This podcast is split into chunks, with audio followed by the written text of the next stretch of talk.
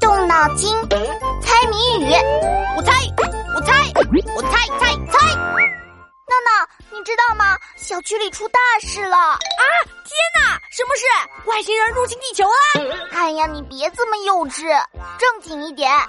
老妈说，昨天夜里来了小偷，好多邻居的东西被偷了。我家楼下张叔叔家就丢了东西呢，这叫入室盗窃，非常可恶。走，我要到处看看，看谁长得像小偷。哼，小偷又不会那么傻，在脸上写个贼字。嗯，那倒也是。那该怎么办呢？你关好门窗就行了呗。哎，对了，我想到一个和小偷有关的谜语，要不要猜猜？小偷也有谜语，说来听听。谜题是：从来不读书，肚里有墨水。从不偷东西，却说他是贼。大一动物，肚子里有墨水，难道这个动物知识非常渊博，非常聪明？人家那是真正的墨水。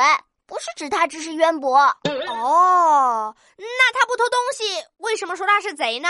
因为他的名字里有个贼啊，肚子里有墨水，名字里有个贼字。哎，我想到了，他是谁？你想到了什么呢？我想到了我妈最拿手的青椒炒墨鱼，可好吃啦！谜底是青椒炒墨鱼？别急嘛，墨鱼又称乌贼。遇到敌人就会从墨囊里喷出黑黑的汁，迷惑敌人，趁机逃跑。所以谜底嘛，就是乌贼。好吧，就是乌贼，也就是墨鱼。不知道墨鱼肚子里的墨汁能不能真的用来写字呢？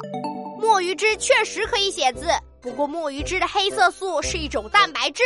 在空气中会逐渐分解，自己就消失了。听说在古代，有些人呀，为了借钱不还，就会用墨鱼汁来写借钱的借条。时间一长，字不见了，他就可以赖账不还钱了。哈，这种人实在太坏，太赖皮了。我要赶紧回家检查门窗。要是小偷半夜溜进我家，我可能会被吓死的。同学们，别走开。翻开我的谜语小本本，考考你：海上一只鸟跟着船儿跑，冲浪去抓鱼，不怕大风暴。打一动物名，把你的答案写在留言区哦。